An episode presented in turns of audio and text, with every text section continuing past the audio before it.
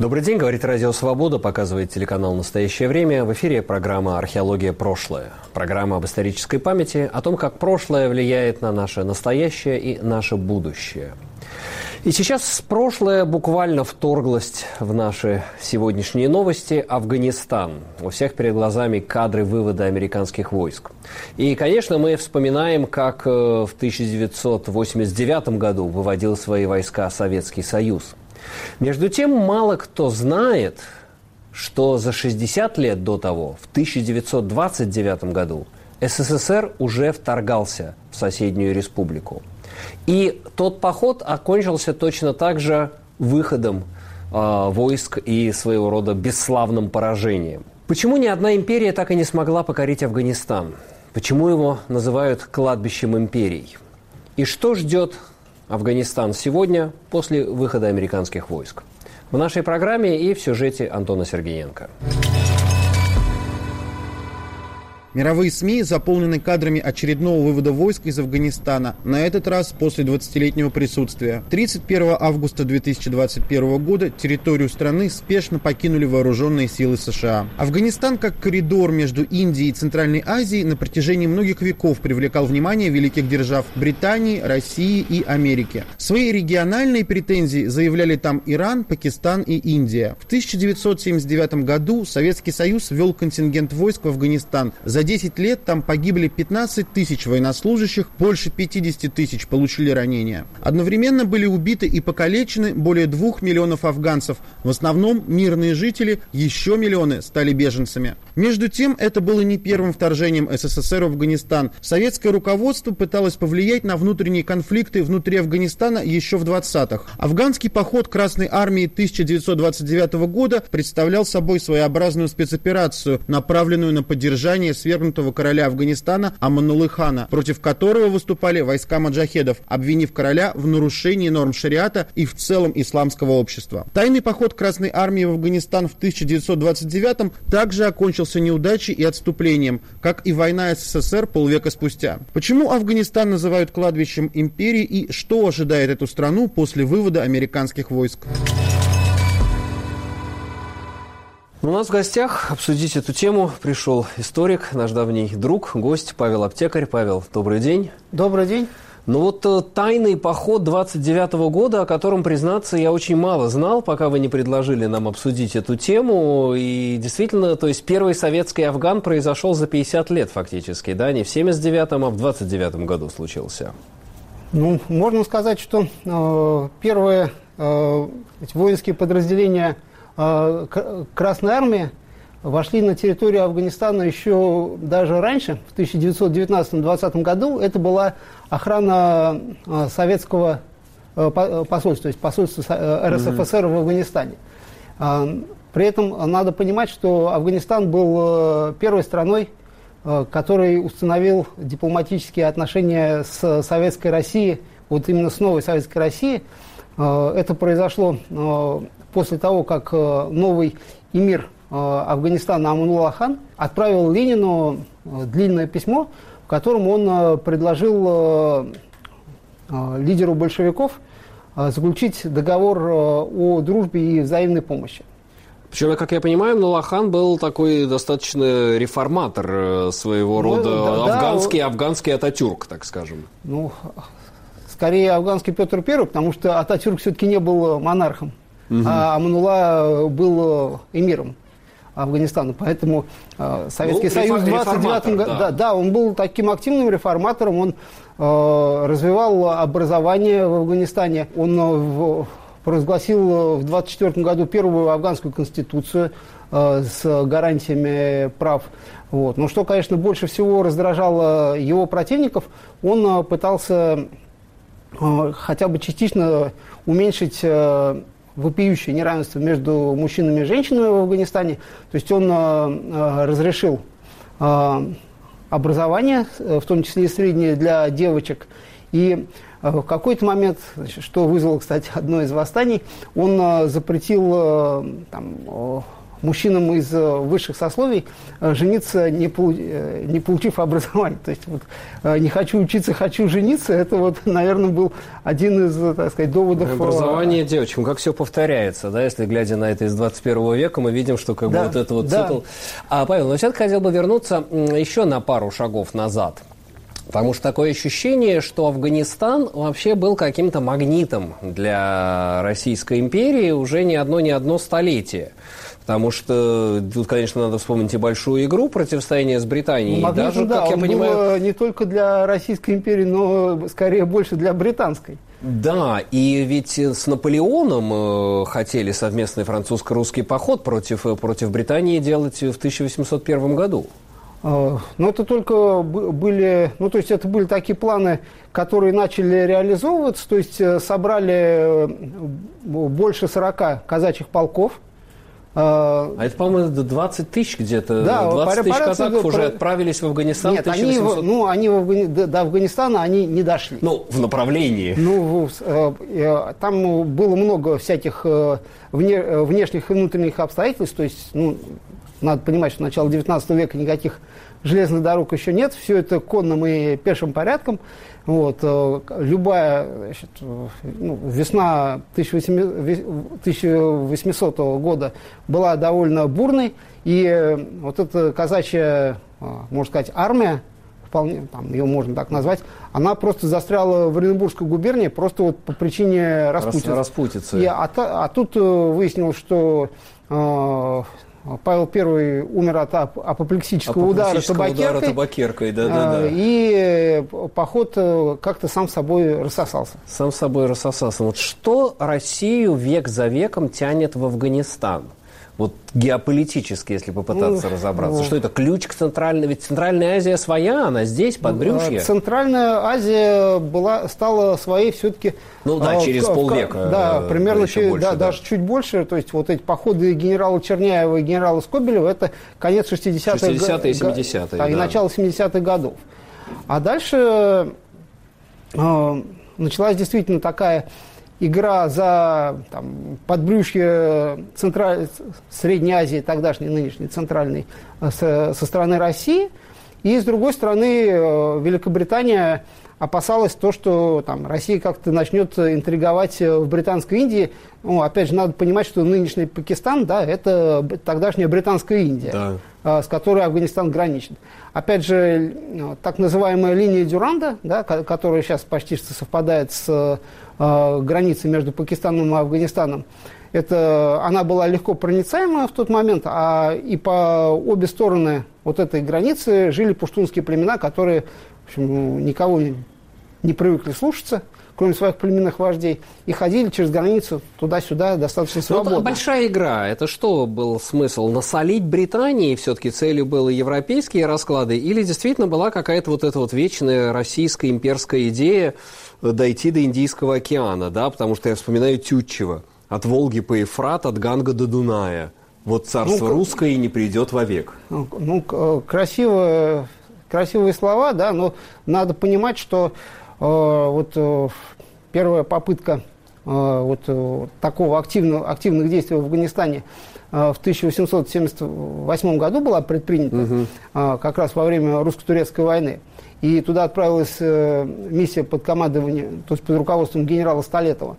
Но в тот момент э, было понятно, что скоро, заканчивается русско-турецкая война, э, и в общем, русские, русское тогдашнее политическое руководство, то есть ближайшее окружение царя Александра II понимало, что там, ну вот, на какую-то уж вопиющую какую-то акцию в Афганистане, да, там, настра... и попытку э, настроить Афганистан э, против э, Британской империи, э, британские корабли могут появиться в Черном море, э, которое, э, в котором был тогда два круглых броненосца адмирала Попова.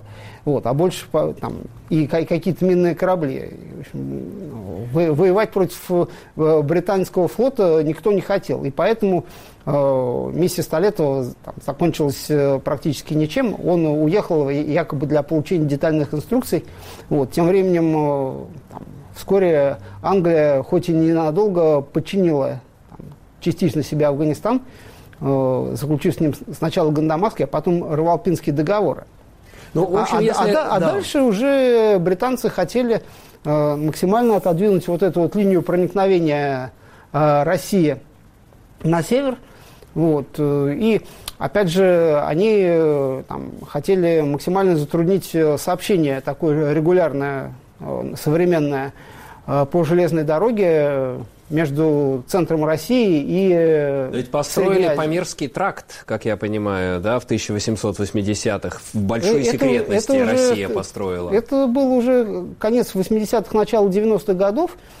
Причем это было уже после истории с Кушкинским да, или, бой, или пиндинским инцидентом. Бой на кушке, да? Да. То есть, да а, кто, а кто там, российские и а, афганские войска, да. или фактически там британцы с той нет, стороны Нет, а британская миссия там была, они стимулировали активность афганскую на вот этой новой линии границы, но, собственно, британские войска, конечно, там не участвовали. То есть это были столкновения довольно небольшого отряда русских войск, это там это два э, стрелковых батальона, один за Каспийский, другой туркестанский.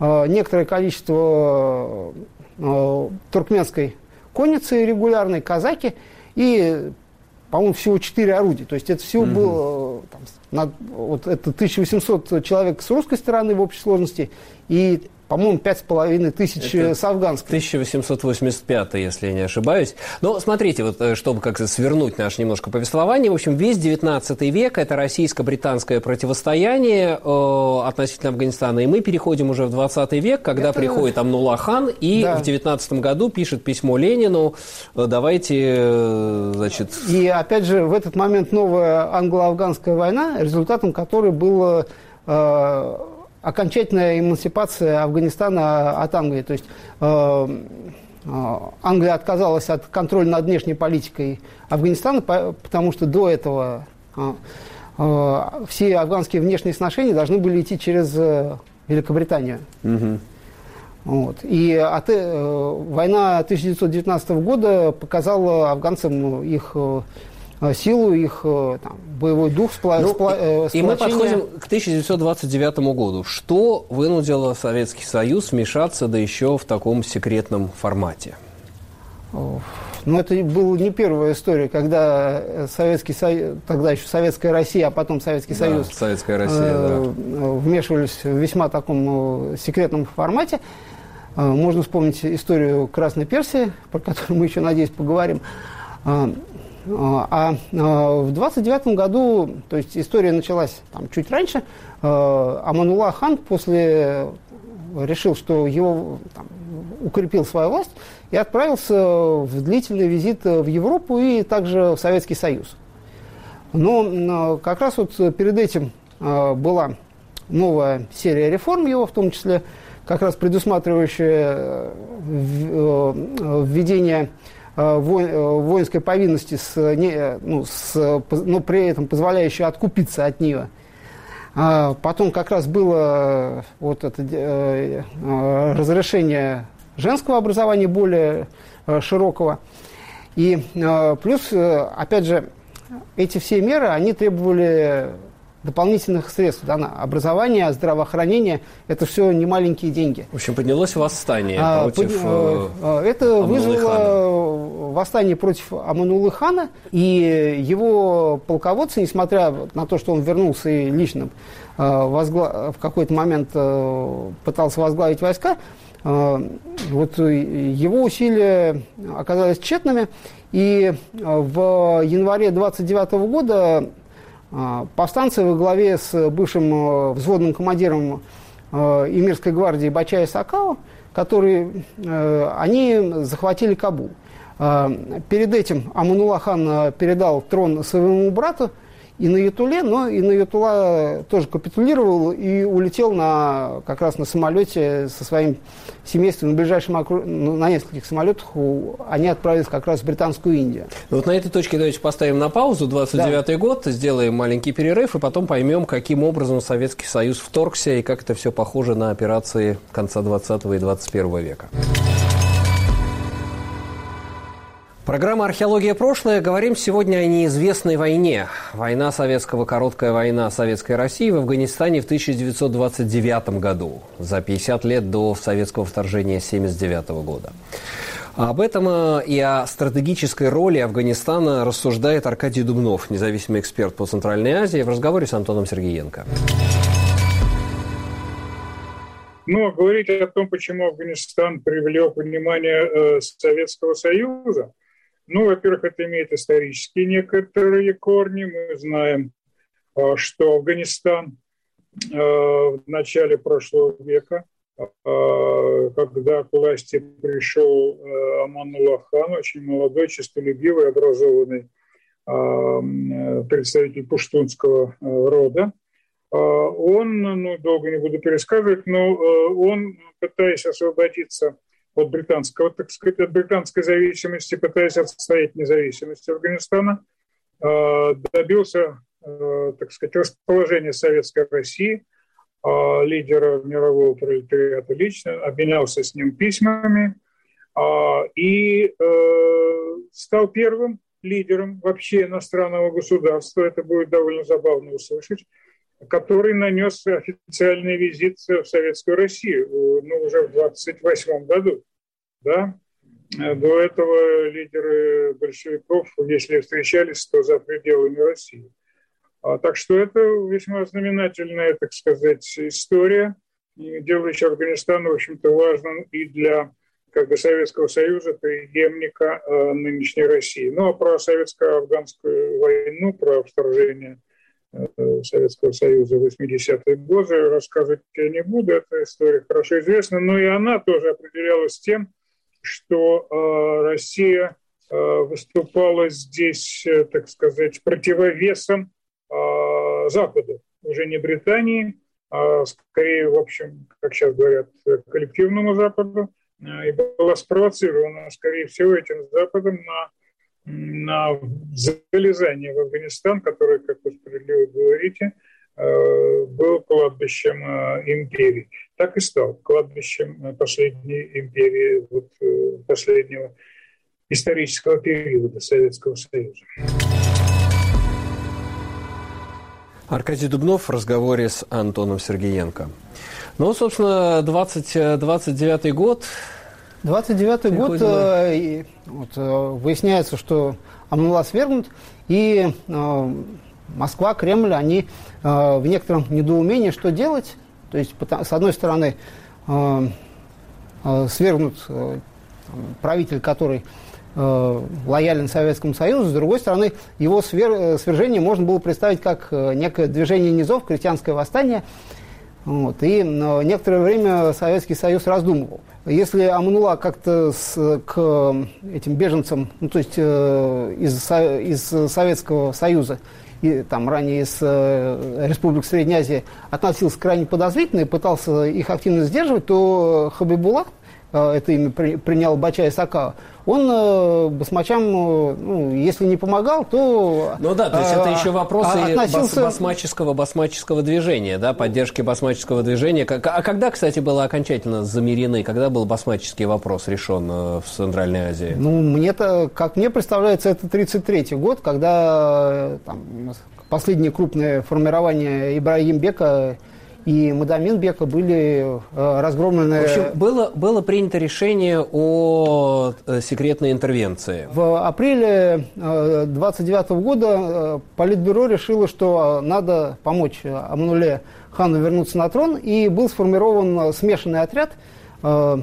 из афганских беженцев, и частично из красноармейцев, красно, красноармейцев вот, национальных частей Красной Армии переодетых афганцами, которые да. уже вышли на территорию Афганистана в афганской... Да, да. И э, командовать этим поставили Виталия Примакова, который получил псевдоним Рагиб Бей. И, и, кстати, известно, по-моему, как миссия Примакова, да, этот поход или поход Примакова, известная ну, эта операция. Миссия, да? И значит, 12 апреля они перешли границу с Афганистаном, 22 а, апреля они заняли город Мазари-Шериф, то есть столицу Северного Афганистана.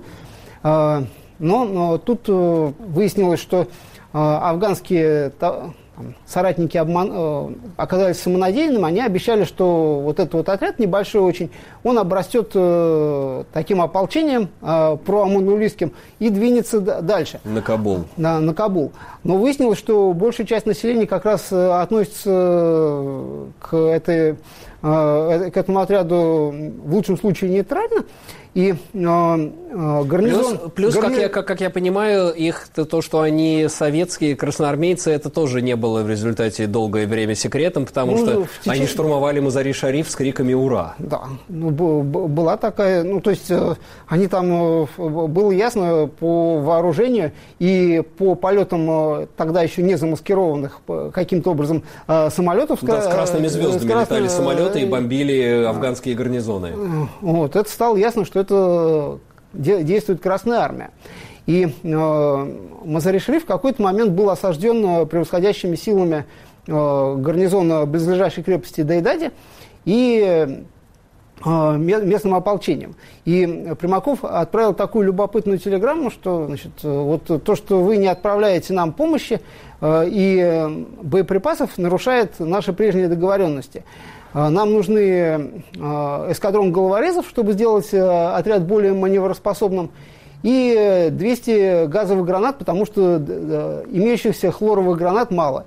А, значит, я, мне надо понимать, что, как действовать, получу ли я помощь или нет. Если нет, то я иду в банк и иду брать Дайдади. Если это ближайшая крепость. Да. Если мы взяли, значит, мы хозяева положения. Если нет, то мы превращаемся в банду и возвращаемся обратно. Вот. Но помощь э, вскоре пришла, причем э, этот отряд э, возглавлял, судя по всему, Иван Ефимович Петров, будущий герой и руководитель обороны Севастополя. А осада была снята, крепость Дайдади тоже была взята, и красный, вот этот отряд совместно двинулся дальше в сторону Кабула – но успех все равно, я понимаю, был временный, потому что все равно да. как бы Афганистан поднялся против вот этого советского вторжения. Он поднялся скорее не по э, неудаче. против Амнулы. А, неудача была обусловлена прежде всего неудачей попытки повторной Амнулы хана вернуться на престол. А, и вот эти пуштунские ополчения нанесли а, одни пуштунские ополчения нанесли мощный удар по другим пуштунским племенам, и Аманула хан вынужден был вернуться в, в Британскую Индию. Соответственно, когда это стало известно, то есть э, там была длительная история с э, очень тяжелыми боями за э, город Ташкурган, потому что там афганцы вышли в тыл вот этой группе, которая пошла дальше на Кабул. На Кабул. Вот. И, ну, им, и уже группе под командованием Черепанова, поскольку Примаков улетел в Ташкент, его вызвали по какой-то причине. Вот. Ей пришлось... Пришлось э, уже э, отступать. Э, ну, то есть не отступать, ей пришлось э, брать этот город заново. И, а тут как раз выяснилось, что Аманула хан потерпел поражение, и стало ясно, что... Ну и, в общем, ну, советский, советский экспедиционный отряд был спешно отозван и ретировался. Не могу сказать, что спешно, то есть они там, достаточно спокойно вернулись на свою территорию, Какие потери общие были, если а, считать, с той и с другой стороны в этой операции? Ну, потери афганские вряд ли кто-то, кто может считал, посчитать. Да. Я, я не знаю, есть ли там какие такие э, работы, где там посчитаны особенно потери ополченцев. Вот э, в бою за Ташкурган э, э, отряд уже Черепанова потерял э, 10 э, бойцов и командиров э, убитыми и порядка 25 человек ранеными.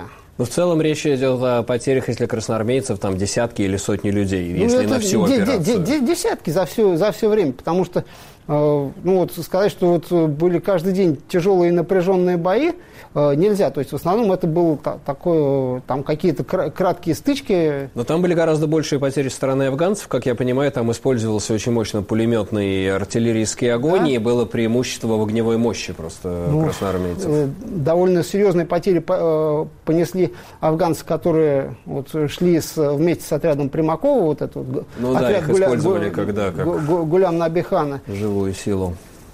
Вот. Понятно. Но сейчас, оценивая это из 2021 года, что это была? Колониальная операция, имперская некая, так сказать, политика Советского Союза?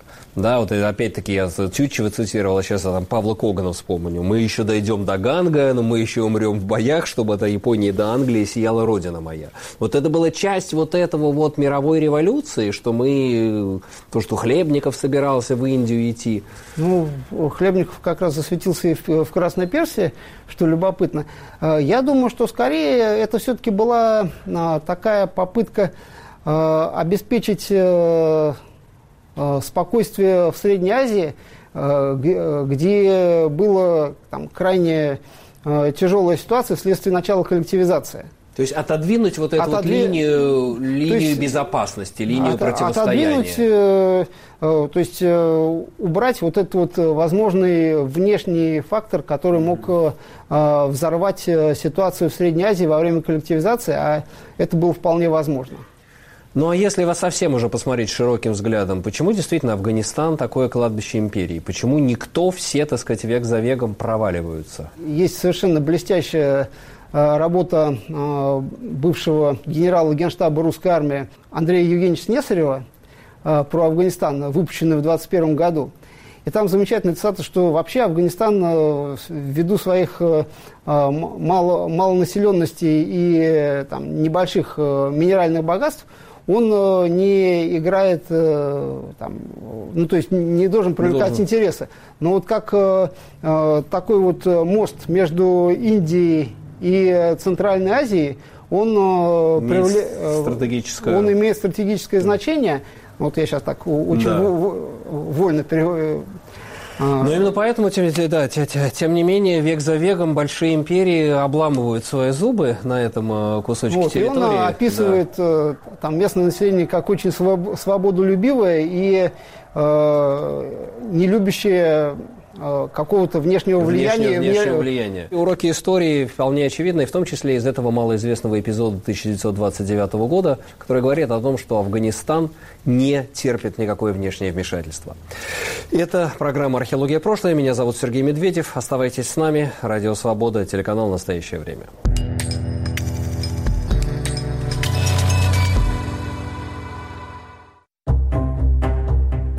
Вы относитесь к средствам массовой информации, признанным иностранными агентами? Ну, я, собственно говоря, буду относиться точно так же, но я так думаю, что просто само качество этого СМИ потеряет. Пользы от этого будет немного, я думаю. Ой, вы знаете, наверное, нейтрально. Я так думаю, что такая вакханалия продлится недолго, надеюсь. Очень настороженно. Ну, вы знаете, я вообще, когда читаю, я, честно говоря, стараюсь как-то сама осмысливать. Поэтому в любом случае, я